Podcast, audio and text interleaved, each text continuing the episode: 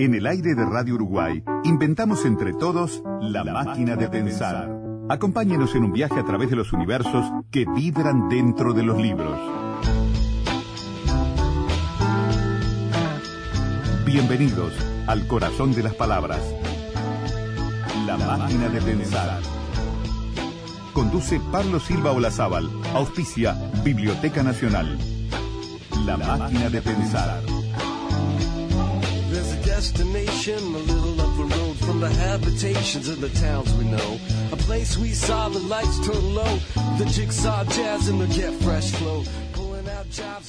Amigos, ¿cómo están? Bienvenidos a Radio Uruguay, bienvenidos a la máquina de pensar. ¿Cómo andan? Espero que anden bien porque la máquina de pensar ya comienza. Ahora son las 19.05. Vamos eh, a, rápidamente a comenzar esta máquina con Oscar Nieto en controles de emisión. ¿Cómo le va Oscar? Y con Carolina Cuadro en la puesta a punto.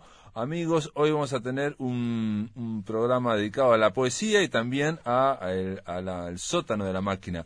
Ya mismo del otro lado de la línea, en Maldonado, se encuentra el poeta fernandino isabelino Luis Pereira Severo. ¿Cómo andás? ¿Andás bien? ¿Cómo le va, Pablo? ¿Cómo andan todos por ahí? Bien, bien, bien. Luis Pereira Severo, eh, llamo, le digo Pereira Severo porque en el último, su último poemario, eh, que ganó la primera mención en el concurso Onetti 2018, bueno, fue publicado por la Intendencia y se llama Poemas para leer en una pantalla de 5 pulgadas.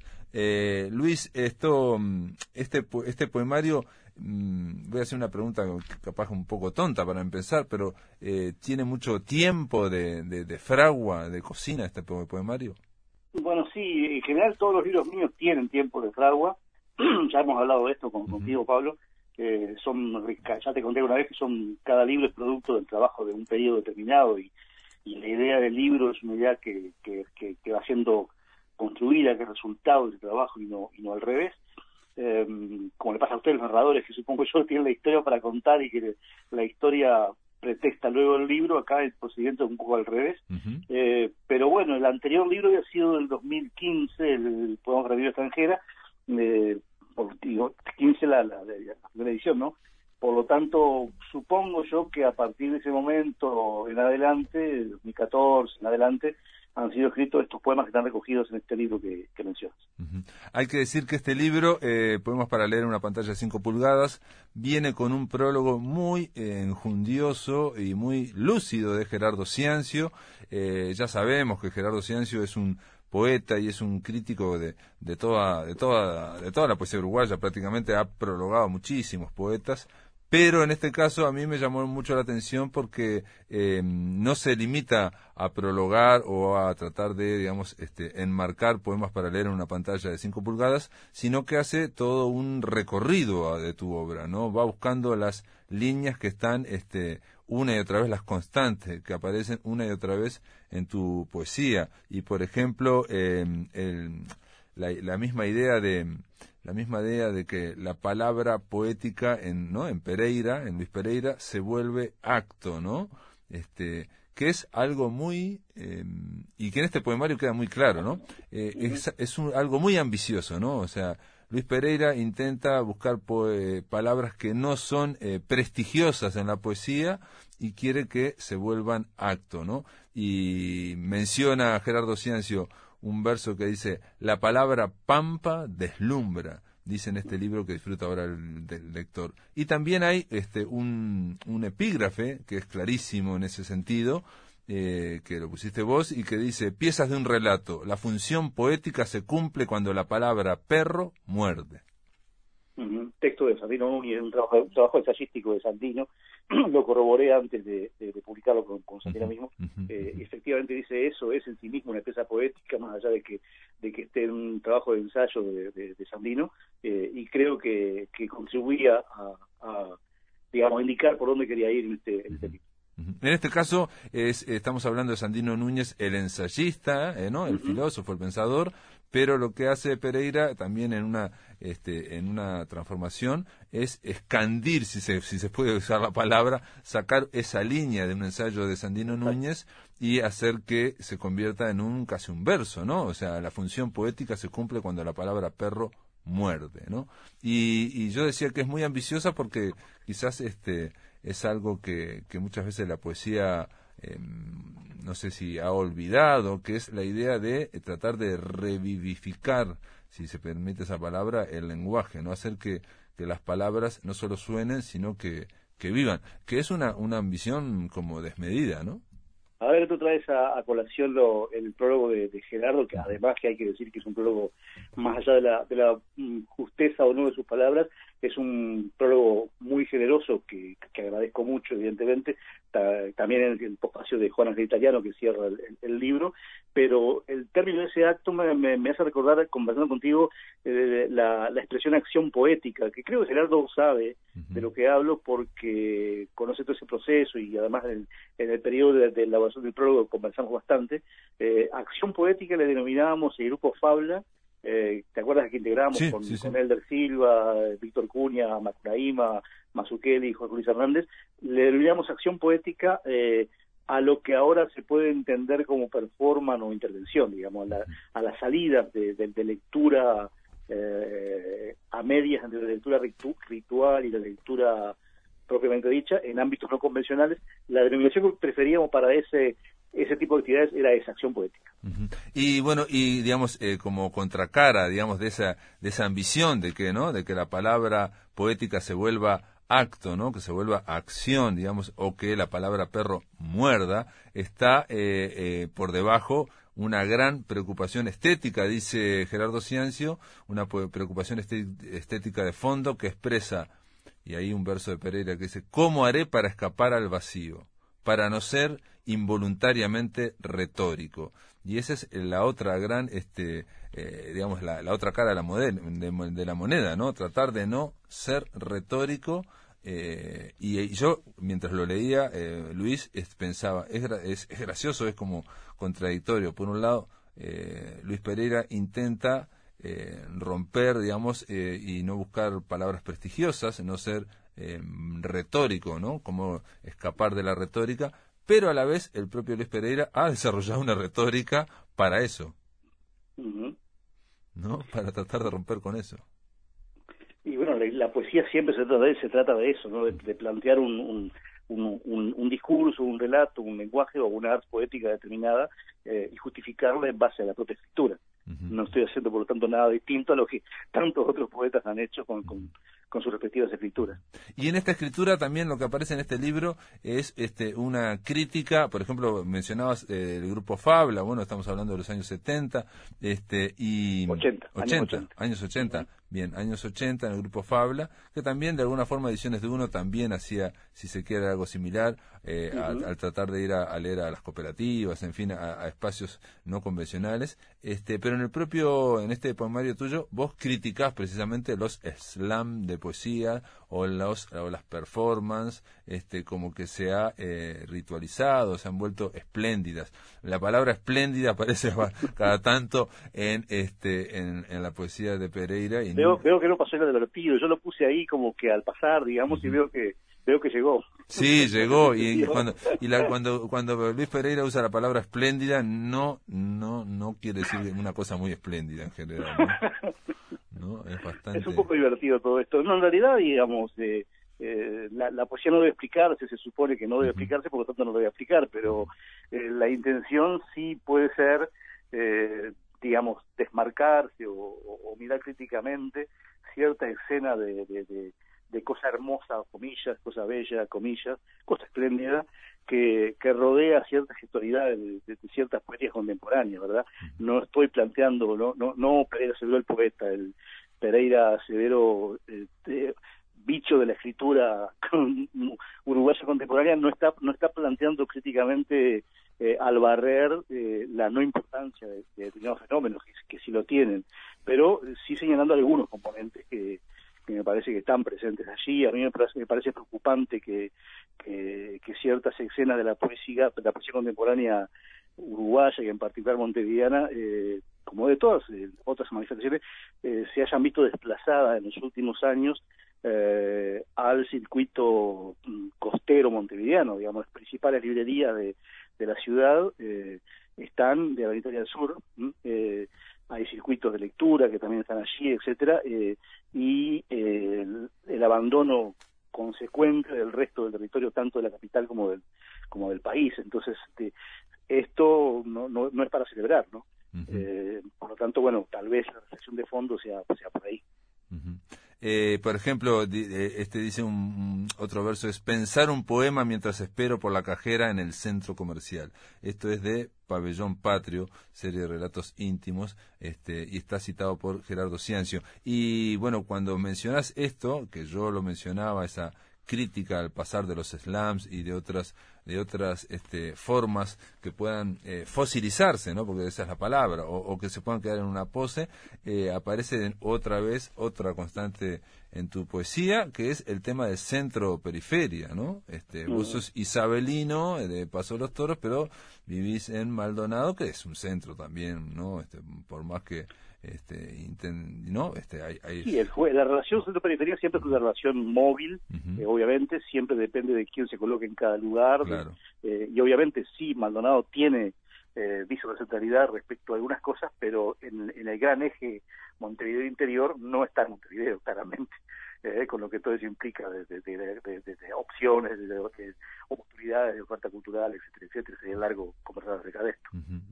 Y bueno, y yo te decía también que, eh, bueno, esto viene, eh, digo, no, lo tengo que decir, viene también con un, em, en un, un epílogo, un posfacio de Juan Ángel Italiano, donde, eh, bueno, hace una cosa que me sorprendió que tiene que ver con tu apellido, con tu nombre. Me sorprendió porque Luis Pereira, él analiza eh, cómo vos en algún momento empezaste a, a, firmar con tu apellido materno, Pereira Severo, y que eso él lo, lo interpreta, Juan Ángel Italiano, como un gesto más que, bueno, yo lo pensé, te vincula de, alguna forma para mí con Fabián Severo y con el norte de, este, o sea, más con la periferia más lejana a Montevideo, más rural, dice él incluso. Sí, eso es una lectura posible. En realidad le agregué el, el segundo el segundo apellido por un problema de justicia, primero una justicia familiar, personal, eh, y segundo porque suena bien, nada más, no, no, hubo, no, hubo otra intención de, de crear ninguna operación de, de ningún tipo, pero bueno, es probable que Juan Ángel tenga razón en cuanto a en cuanto a su análisis. En general los analistas siempre tienen razón, por lo tanto, sí. JA también lo tendrá. Y también está, eh, digamos, hay un, un, poema donde haces una especie de homenaje a, a, Parra, ¿no? Y por eso, de alguna forma, este em, eh, Gerardo Ciencio habla de la contrapoesía, digamos, de alguna forma, ¿no? Eh, digamos, está tratando, también para mí, Gerardo alude a la antipoesía de, de Parra. Sí, es un poco cansador a esta altura del siglo, comienzo del siglo XXI, seguir hablando de antipoesía, contrapoesía o, o, modelos no hegemónicos de escritura, pero sí, es así, digamos, lo, lo, los modos de recepción de la poesía son básicamente otros, los modos predominantes son otros, y Parra sigue siendo, bastante décadas después de, de sus antipoesías del siglo XX, eh, un escritor identificado como, como lo como la antipoesía. Eh, me siento cómodo en ese, en ese, en ese formato, de más que formato en esa, en esa manera de nombrar, eh, y me siento cómodo cerca de esos autores que a lo largo del siglo XX y lo que va del siglo XXI han escrito desde lugares que no son los, los que privilegia la academia o la crítica contemporánea. Eh, pero, digamos, eh, también se menciona lo de que privilegia la academia o el que privilegia el centro, y da la sensación de que hay muchos centros y de que hay, eh, digamos, una, digamos, la academia o la crítica se ha desperdigado muchísimo, digamos. A mí me da sí, esa es un poco los, uno, uno de, la, de, la, de, las apuestas de, del libro es precisamente eso que acabas de decir ahí, digamos, la, la, la noción de muchas centralidades y la necesidad de construir eh, discursos, relatos, poesía, eh, desde cada uno de los centros que, que, en, los que, cada uno se, se identifique o, a los que pertenezca. Una forma de discutir las diversas realidades, ¿verdad? Y bueno, y lo que aparece también, que aparece, eh, digamos, es como una constante, es por un lado, em, eh, lo que yo dije, estas palabras no prestigiosas, convencionales, digo, no digo, que no son convencionales en la poesía, sino que son de la más eh, rupestre cotidianidad, pero también aparece atravesado por la política, ¿no? Por el compromiso político, o por el desbande político, o por el naufragio político.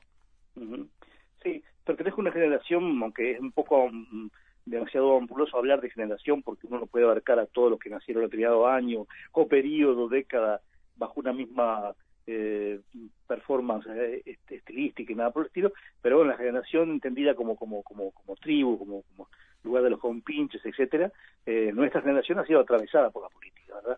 Eh, comenzó a escribir en la década del 70, eh, dominado el país por una dictadura que ahora hay quienes no quieren mencionarla como como como tal, como dictadura. Eh, fuimos parte de la de la escritura de la asistencia, vos mencionabas a la gente de uno, fuimos compañeros de ellos este, y nacionales en la, en, la, en las movidas de revistas, etcétera. Eh, y no es una pertenencia de la cual nos hayamos podido desligar, ni creo que sea del caso de ligarnos. Creo que la responsabilidad, lo que antes se llamaba el compromiso del escritor y que ahora simplemente, o no simplemente, la, la, la presencia de, de, de, lo histórico, de, de, lo que está más allá de la ventana de cada uno en, en la escritura, es un dato natural eh, y que bueno, que sí, que también hay una interpretación política desde la escritura, en este caso desde mi escritura, y como vos dijiste bien, eh, ya no desde la celebración o desde, eh, desde las épocas recentistas donde uno consideraba o consideraban los intelectuales de aquella época que los cambios sociales de fondo estaban a la vuelta de la esquina, sino desde, usaste la palabra desbande, es una buena palabra, desde la continuidad de las esperanzas en, eh, en un marco de desbande, para decirlo de alguna manera. También, por ejemplo, hay, este, eh, lo cual no quiere decir que, que el Pereira no, por ejemplo, hay un ubisum, ¿no? Por ejemplo, los que ahora habitan la casa encenderán la estufa como siempre, oirán los ruidos de los aeroplanos, el relampaguear de las tormentas, la tierra mojada, habrá el bullicio de los pequeños por Felipe Cardoso, llegarán de madrugada a oír a Caetano, tendrán una amiga que se llame Ana, ese es uno de los poemas y que de alguna forma tiene, este, me, hizo acordar, digamos, al, al ¿no? También, ¿quién por la poesía inúcua? ¿Quién por los modos argucias del legislar? ¿Quién por los modales maneras de engolosinar? ¿Quién por el vacío del gesto? ¿Quién por la gala, la rutina de la, de la marca? ¿Quién por las fotos, los fatuos del civismo? ¿Quién por el suspiro inútil? ¿Quién por lo inane del griterío? ¿Quién por lo fútil del?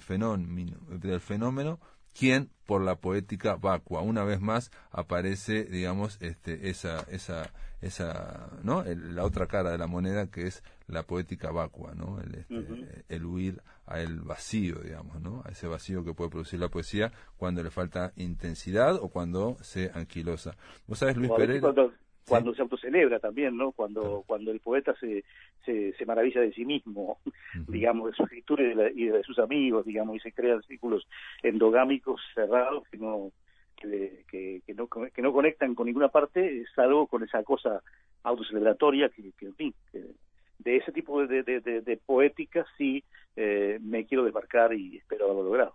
Perfecto. Bueno, de todas formas, eh, para terminar, una sensación que no, no, no está eh, sin justificación y no la puedo fundamentar eh, para nada, pero me dio la sensación al leerlo de que, eh, de que mm, pasaba por aquí la sombra o el aleteo de Elder Silva, ¿no? En estos versos, no sé por qué, pero me, lo sentí así, la verdad. Bueno, Elder ha sido, como, como vos sabés y como muchos oyentes sabrán, un amigo de, de, toda la vida, desde aquella vieja época de, de Cuadernos de la Aldea hasta acá, eh, hasta su fallecimiento el año pasado hemos sido testigos mutuos, habíamos sido testigos mutuos de nuestros diversos recorridos, de los amores, de los desamores, etcétera, muchas temporadas de, vino, a él le gustaba el vino en particular, yo arranqué por la cerveza, ahora me gusta el vino también, pero bueno, eso fue un problema con nosotros, digamos, eh, connotado hincha de Rampla Junior, que yo supe que era de Wanderers antes, de modo que era pastelero en términos futbolísticos, no en términos políticos.